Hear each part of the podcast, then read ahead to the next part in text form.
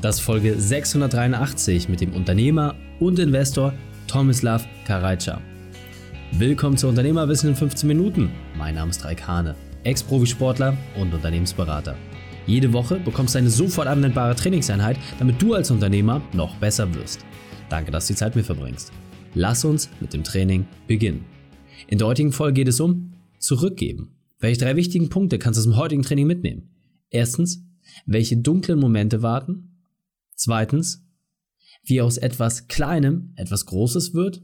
Und drittens, warum wirklich jeder starten kann.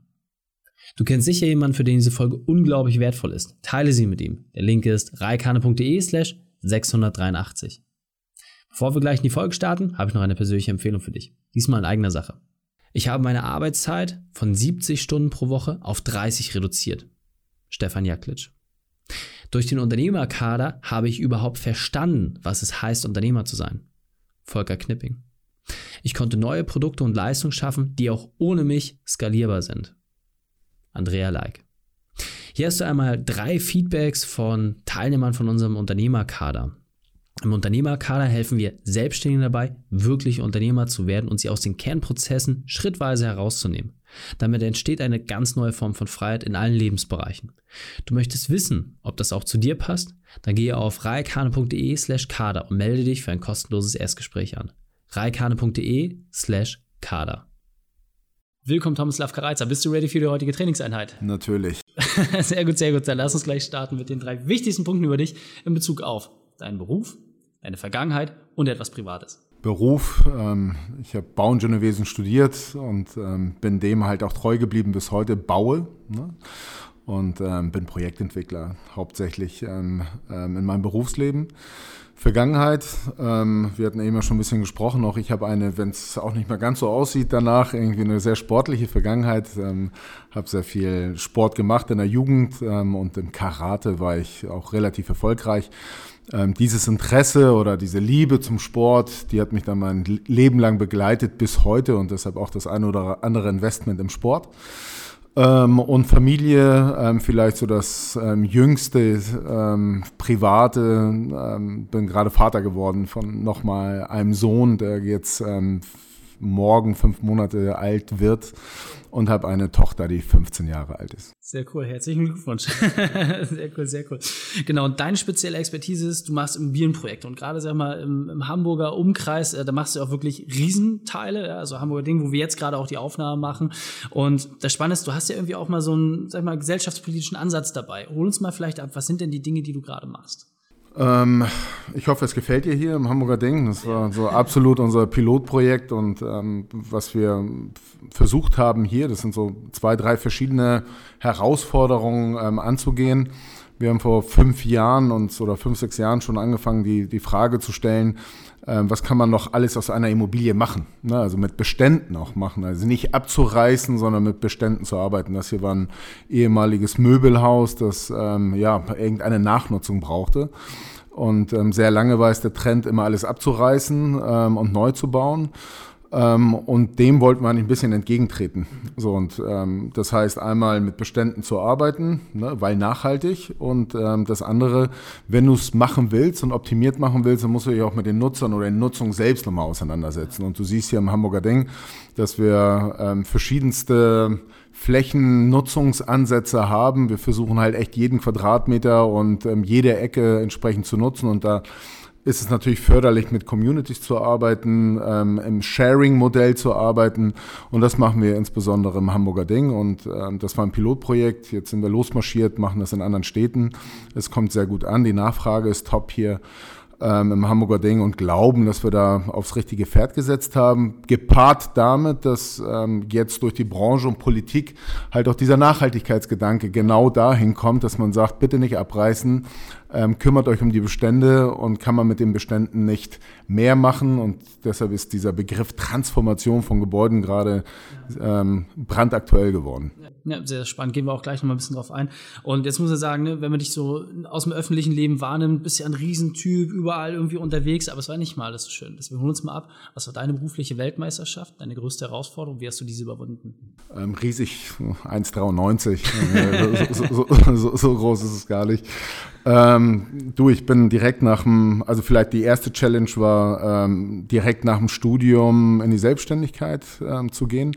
Habe während des Studiums schon so mein erstes selbstständiges Geld verdient und war damals so der Überzeugung, Mensch, versuch's mal alleine. Ähm, gerade rückblickend geguckt und dann fehlte da vielleicht doch mal der ein oder andere Mentor. Das heißt, das, das waren dann halt auch teilweise mal schwierige ähm, Phasen und Zeiten. Ähm, aber da muss man halt ähm, beständig dabei bleiben und immer weiter Gas geben und nach vorne gehen und sich die Erfahrungen halt zusammensammeln. Ich glaube, das war so eine Sache. Und ähm, wir sprachen eben ganz kurz ähm, drüber und, und, und einmal ganz schlimm, halt auch in frühen Jahren quasi des Unternehmertums und der Selbstständigkeit hatten wir mal so einen riesigen Wasserschaden ähm, wo ich dann auch nicht ganz genau wusste, was passiert. Übernimmt die Versicherung? Ja, nein. Wie ist die Schuldfrage eigentlich zu klären? Ähm, Gott sei Dank, muss man sagen, sind wir sehr glimpflich da rausgekommen und ähm, die Schuldfrage wurde doch bei anderen dann gesehen, aber am Anfang war das nicht ganz so klar ähm, und das hätte dann auch so das Ende des Unternehmertums relativ früh sein können. Sehr spannend. Vielen Dank, dass du teilst, weil Erfahrungen nach, du musst halt irgendwie durch die tiefen Täler durchgehen, um dann die großen Erfolge auch irgendwie aufbauen zu können. Ne? Und ähm, was mich ganz besonders interessiert, du hast gesagt, ja, Thema Nachhaltigkeit, aber ihr macht ja halt auch, wie gesagt, wenn ich das Thema Sport zum Beispiel angucke, ja, dass du dich äh, gezielt dafür einsetzt, in Hamburg im Brennpunkt irgendwie da so eine riesen Sportarena hinzunagen, um da halt auch wieder so Leute zu befähigen, ja, und auch vielleicht in dem Umfeld irgendwie mal ein bisschen Struktur zu geben oder vielleicht auch mehr Sinn zu geben. Warum? Also, man kann im Immobilienbereich ganz gutes Geld verdienen, das machst du ja auch, aber trotzdem suchst du diesen Umweg über, über den gesellschaftlichen Mehrwert. Was, was treibt dich an? Was ist so die Motivation dahinter? Also, es macht mir sehr viel Spaß ähm, und gibt einem halt ein sehr gutes Gefühl auch, wenn man einem Stadtteil oder einem Verein, einem Club ähm, auch wieder was zurückgeben kann für die Mühe, die sie sich selber auch gegeben haben. Und ähm, da würde man manchmal hoffen, dass ähm, noch viel mehr Leute da Verantwortung übernehmen. Und hier in Hamburg ist es ähm, losgegangen mit den Hamburg Towers und ähm, heute guckt, guckt man und sagt, ja toll, mega Club und ähm, spielt europäisch und in der BBL und alles läuft super. Naja, sieben Jahre mal zurück ähm, in, in, der Anfangsphase beginnen, dann hat man eigentlich nur Kopfschütteln geerntet. Was willst du denn damit und macht das überhaupt Sinn? Aber wenn du, und das weißt du auch als Sportler, ähm, hinter die Kulissen schaust, wie viele Menschen da äh, mit Herzblut dabei sind und ihre Zeit opfern, damit sie mit Jugendlichen, mit Kindern, mit ähm, vielen Menschen arbeiten, Senioren arbeiten, wie viel Stadtteilarbeit, wie viel Sozialarbeit ähm, dahinter steht ähm, ist es halt schade, wenn, wenn die halt auf sich alleine gestellt werden. Und ähm, hier in dem Fall war das natürlich so ein Megaprojekt, eine Profimannschaft aufzustellen, andersherum aus dem Sozialprojekt auch dieses ähm, weiter, weiter ähm, leben zu lassen oder weiter zu entwickeln insbesondere. Und das hat alles geklappt. Und dann ist es schön, wenn man zwei Schienen hat. Ne? Dass man sagt, auf der einen Seite gibt es einen wirtschaftlichen oder ein Unternehmen, das wirtschaftlich agiert, ähm, auch gepaart dann mit Immobilienprojekten oder Projektentwicklung. Ähm, und auf der anderen Seite hast du so eine soziale Plattform weiter ausgearbeitet und die Towers sind nicht mehr wegzudenken, glaube ich, aus dem Stadtteil mit der ganzen Arbeit, die dort verrichtet wird. Absolut. Und jetzt natürlich äh, so ein bisschen die Sache, jetzt sagen die Zuhörer gerade, ja gut, äh, schön gut, aber ich kann mir halt kein Basketballteam leisten. Kannst du vielleicht nochmal so, vielleicht auch für die kleinsten Unternehmer so ein, so ein kleines Beispiel schaffen oder vielleicht eine Idee, wie kann man trotzdem irgendwie aktiv werden? Wie kann man als Unternehmer ein bisschen was zurückgeben und kann halt dafür sorgen, dass vielleicht nicht gerade eine Profi-Basketballmannschaft entsteht, aber dass man vielleicht genau diese Sozialarbeit, was du gesagt hast, dass das auch so ein bisschen wieder äh, zurückgegeben wird? Ach, ich glaube, da gibt es wirklich so eine Vielfalt von Möglichkeiten. Ähm, bleiben wir beim Sport, ne, das ist so meine Passion. Es gibt so viele Projekte, Schulprojekte, Jugendprojekte, wo man als Unternehmer agieren kann. Auch wir haben nicht immer nur Sponsoren um uns herum, sondern teilweise, weiß ich nicht, eine Rechtsanwaltskanzlei, die ihre Leistung zur Verfügung stellt bei irgendwelchen vertraglichen Sachen und äh, sagt, wir möchten aber gerne das Projekt insgesamt unterstützen. Ne, das ist zum Beispiel so ein klassischer Fall. Ähm, und ich glaube, davon gibt es wirklich eine Vielzahl. Einfach mal auf den Club zugehen, da gibt es ganz oft viel, viel Bedarf. Ähm, und ich glaube, dann findet man schon so eine Lücke und Möglichkeit. Oder jetzt, das Projekt hattest du auch schon angesprochen, das Gaming House in, Bergedorf, in Nettelnburg, das wir da gerade aufsetzen. Ähm, auch super spannend, weil ähm, wir widmen uns einer, einer Jugend und einer, ähm, einer Community, die bisher nicht wirklich so richtig ähm, ihre Plattform zumindest in analoger und für uns wahrnehmbarer Form ähm, ähm hatte bisher. Ähm, und die stellen wir gerade dar. Und man merkt halt, wie viel Enthusiasmus und wie viel Zufriedenheit da, dadurch entsteht, ähm, weil man sagt, endlich haben wir mal ähm, unsere Bühne, wo wir zeigen können, was wir können. und wir zelebrieren es hier.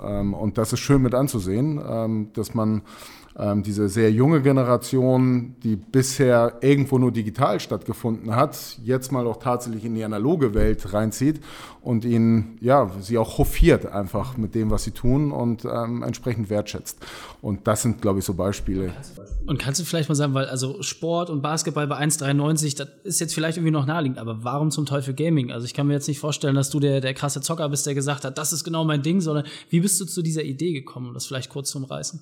Ähm, nee, bin, bin selber kein Zocker, das, stimmt, aber was ich, glaube ich, nie gemacht habe, ist, dass ich ähm, ähm, Sachen von mir weise und sage, ach, das ist ja alles Müll und äh, das macht doch keinen Sinn und ähm, die sollen ja nicht noch mehr zocken, ähm, sondern ich glaube daran, dass eine Jugend, die heranwächst, ihre Fähigkeiten entwickelt und ihre Hobbys hat und ihre Interessen hat.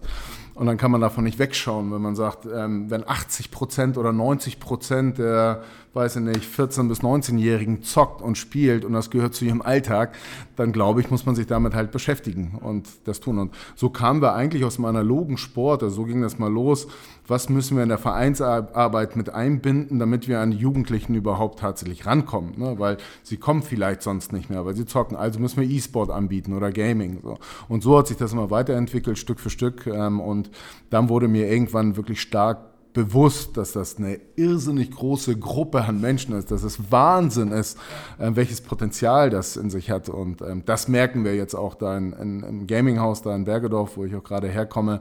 Also welche Dynamik und welche Power das entwickelt. Ja, absolut sehr, sehr spannend. Und äh, was ich gerade interessant wird, so wie du es auch beschrieben hast, es geht ja nicht nur darum, was, was man quasi so als rentables äh, Ziel irgendwie vor Augen hat, das hat sich später irgendwie alles erschlossen, auch unternehmerischen Schneide reinzubringen, aber genau die Frage stellen, hey, wir haben jetzt ein Projekt, was gut läuft, wie schaffen wir das zu erweitern? Und dann sieht man, dass eine Barriere kommt und statt dann den Kopf in den Sand zu stecken, unternehmerisch wieder sich ein Feld zu suchen, wo man reingehen kann und daraus was Neues zu entwickeln. Sehr, sehr spannend. Thomas, wir sind so langsam auf der Zielgeraden. Hol uns doch mal ab, was können wir vielleicht für dich tun? Also du bist ja ein Tausendsasser in vielen Sachen unterwegs. Was denn vielleicht so ein Punkt, wo wir bei dir aufschlagen können, wo wir dich supporten können? Also da, da wir brandaktuell an diesem Gaming-Haus ähm, arbeiten, würde ich sagen, da Macht euch mal Gedanken drum, verfolgt das ein bisschen. Ähm, neben dem, dass die Amateure da hinkommen und spielen können und Turniere gespielt werden, ähm, gibt es einen B2B-Bereich, den wir gerade aufbauen. Das heißt, Workshops, Seminare um dieses Thema herum. Das ist eine riesige Branche, das ist ein riesiges Business. Ähm, jetzt am Donnerstag findet auch der erste Kongress statt mit den großen Entscheidern und wirklich auch großen Corporates, die da sind. Ähm, von daher vielleicht da der Aufruf, ähm, sich damit mal intensiver auseinanderzusetzen. Besucht uns gerne mal im Gaminghaus. Ich glaube, da werden wir eine Menge Formate haben in Zukunft und unterstützt das Projekt. Ich glaube, das verdient es auf jeden Fall und ähm, ist das größte in Europa in der Art, in der Form. Ähm, und von daher lasst es nicht an euch vorbeigehen. Sehr cool. Werden wir auch alles entsprechend in den Show verlinken. Tomislav, vielen, vielen Dank, dass du deine Zeit und deine Erfahrung mit uns geteilt hast. Ich freue mich auf das nächste Gespräch mit dir. Danke dir. Die Shownotes dieser Folge findest du unter reikane.de slash 683. Alle Links und Inhalte habe ich dort zum Nachlesen noch einmal aufbereitet. Dir hat die Folge gefallen? Du konntest sofort etwas umsetzen? Dann sei ein jemanden und teile diese Folge. Erst den Podcast abonnieren unter reikane.de slash podcast oder folge mir bei Facebook, Instagram, LinkedIn oder YouTube. Denn ich bin hier, um dich als Unternehmer noch besser zu machen. Danke, dass du die Zeit mit uns verbracht hast. Das Training ist jetzt vorbei. Jetzt liegt es an dir. Und damit viel Spaß bei der Umsetzung.